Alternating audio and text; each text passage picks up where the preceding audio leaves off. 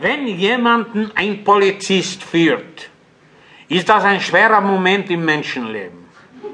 Aber wenn man nicht mal in so schweren Momenten vergisst, was sich zu tun gebührt, wenn Krieg ist, so denke ich, dann ist man kein schlechter Mensch. Das schwarz-gelbe Raubtier knurrte und schaute schräg noch einmal in die Augen.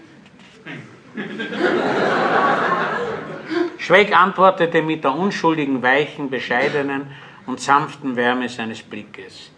Eine Zeit lang blickten einander die beiden unverwandt an.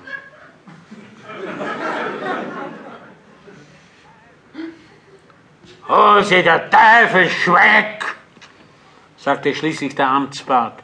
Wenn Sie noch einmal herkommen, werde ich Sie überhaupt nicht mehr ausbrauchen und Sie werden direkt in Militärgericht auf den Ratschin wandern. Haben Sie verstanden? Und er sich's versah, schritt Schweig auf ihn zu, küsste ihm die Hand und sagte, vergelt's Gott tausendmal, wenn Sie mal ein Hunderl brauchen sollten, wenden Sie sich gefällig damit. Ich habe ein Geschäft mit Hunden. Und so befand sich Schweig wieder in Freiheit und auf dem Weg zu seinem Heim.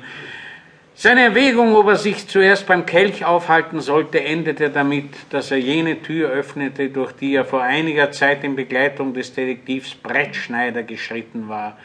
Im Ausschank herrschte Grabestille. Es saßen dort einige Gäste, unter ihnen der Küster von der Apollinarkirche.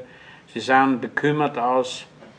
Hinter dem Schanktisch saß die Wirtin Paliwetz und blickte stumpf auf die Bierhähne. Also da bin ich schon wieder, sagte Schweig lustig. Geben Sie mir ein Glas Bier. Wo haben wir denn den Herrn Paliwetz? Ist er auch schon zu Hause? Statt einer Antwort begann die Paliwetz zu weinen Sie stöhnte und indem sie ihr Unglück in eine eigentümliche Betonung jedes Wortes zusammenfasste, hub sie an, Sie haben ihm zehn Jahre aufgebrummt vor einer Woche. Na also, da hat er also schon sieben Tage hinter sich.